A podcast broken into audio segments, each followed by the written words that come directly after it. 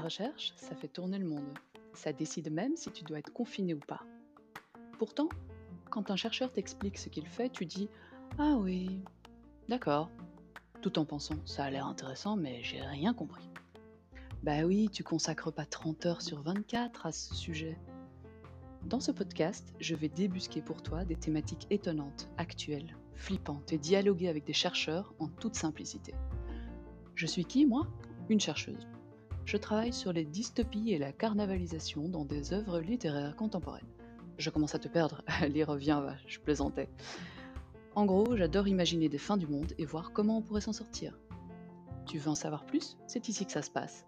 À Tête chercheuse, où la recherche explique, mais sans les notes de bas de page.